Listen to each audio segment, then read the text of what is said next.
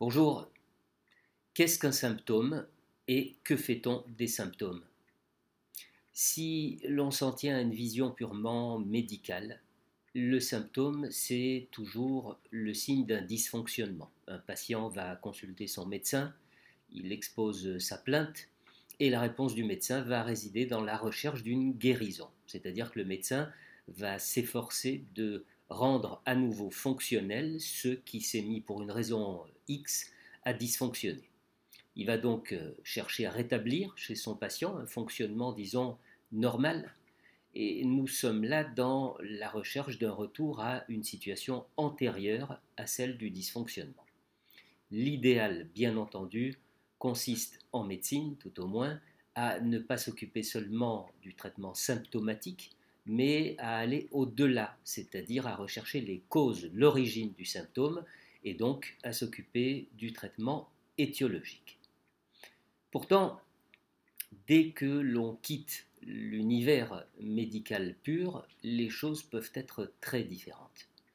En psychanalyse aussi, le symptôme est bien évidemment présenté par le patient comme le signe que quelque chose ne va pas, en psychanalyse aussi, le patient demande à ce qu'on le débarrasse de son symptôme. Et pourtant, l'objectif principal n'est pas là. D'ailleurs, le fait même de chercher euh, à se débarrasser d'un symptôme pourrait apparaître comme euh, aberrant. Pourquoi? Parce que en psychanalyse, le symptôme euh, apparaît comme une énigme à déchiffrer, une espèce de, de rébus, un message qui serait formulé dans une langue étrangère particulièrement euh, obscure. Au fil de l'analyse, ce message énigmatique va peu à peu se dévoiler et nous apparaître comme la manifestation d'une satisfaction qui vient se substituer à une jouissance n'ayant pu être vécue. Alors, vous pouvez me dire, euh, c'est absurde, comment une souffrance puisqu'un symptôme fait souffrir, hein, comment une souffrance peut-elle se substituer à un plaisir qu'on n'a pas pu prendre? Eh bien, le fait est que le symptôme est une souffrance qui satisfait. C'est un arrangement, un compromis. Alors, pas le meilleur qui soit dans le domaine de l'objectivité, et pourtant le meilleur compromis pour un sujet donné à un moment donné de son existence une souffrance qui satisfait. Voilà qui est déjà difficile à comprendre. Mais il y a encore plus difficile à admettre. Parce que le symptôme, c'est l'élément qui vient remplacer une jouissance impossible. Et donc, c'est mieux que rien du tout dans l'économie du sujet concerné. Et par conséquent, le sujet tient à garder son symptôme. Un symptôme dont il demande pourtant qu'on l'en débarrasse. Vous voyez le paradoxe? Attendez, il y a encore plus compliqué. Contrairement à ce qui se passe en médecine classique, il n'y a pas d'un côté le symptôme et d'un autre côté la cause, c'est-à-dire ce dans quoi s'origine le symptôme.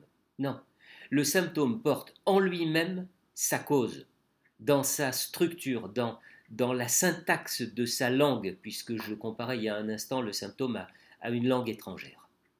Et donc, pour que le traitement psychanalytique puisse être euh, entrepris, pour que l'on puisse vraiment dire que l'on est dans le champ d'une psychanalyse, il manque un élément à tout cela. Si le symptôme est bien évidemment soumis à l'analyste comme euh, une gêne, un trouble, un malaise, une souffrance, bref, euh, le signe d'une dysfonction, encore faut-il que ce symptôme fasse s'interroger le patient sur lui-même, c'est-à-dire qu'ils lui apparaissent comme recelant un sens qui reste à déchiffrer. Il faut bien comprendre cela. Si le but du traitement est bien d'éradiquer le symptôme, il est aussi et peut-être avant tout de découvrir quelque chose à propos de soi. Comment? Par le biais de ce qu'on appelle l'association libre. C'est ce mécanisme qui, petit à petit, va révéler le sens crypté du symptôme. C'est lui qui va nous permettre d'accéder peu à peu à notre inconscient et c'est cette révélation de savoir sur soi qui va pouvoir lever le refoulement et libérer le patient de sa souffrance.